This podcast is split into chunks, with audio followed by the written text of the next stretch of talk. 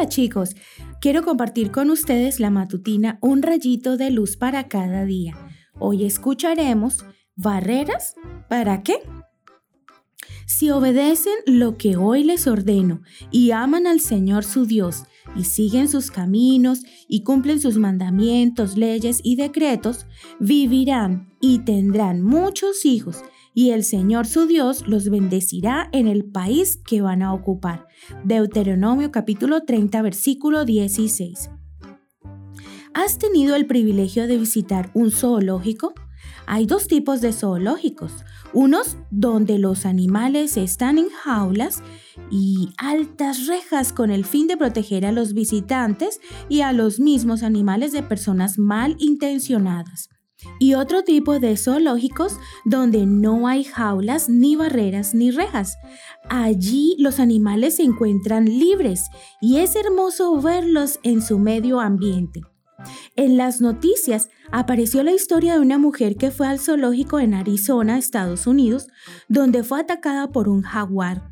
Ella quiso tomarse una foto con el hermoso animal grande y negro y para que la fotografía saliera más de cerca, saltó una barrera en un espacio reservado para el felino.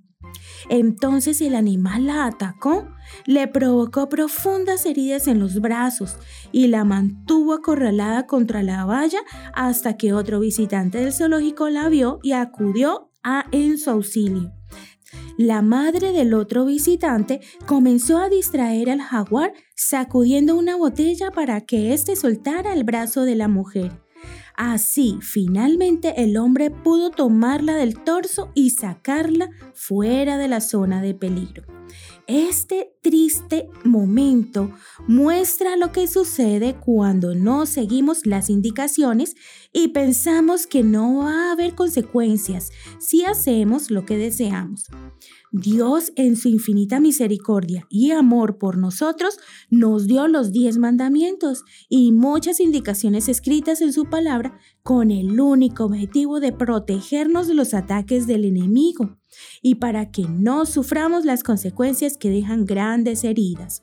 Afortunadamente, en esta historia la mujer no murió. Sus lesiones no resultaron de gravedad, pero la cicatriz de su brazo le recordará siempre el inmenso dolor que sintió y el riesgo que corrió su vida simplemente por desobedecer y saltar la barrera. En la vida no siempre quedan cicatrices físicas por todas las veces que desobedecemos y no hacemos caso a Jesús, a los padres, profesores o abuelitos. Sin embargo, vamos sufriendo las consecuencias y la tristeza de no obedecer. Definitivamente seríamos más felices y haríamos más felices a los demás si siguiéramos sus instrucciones y mandamientos, que son para nuestro bien.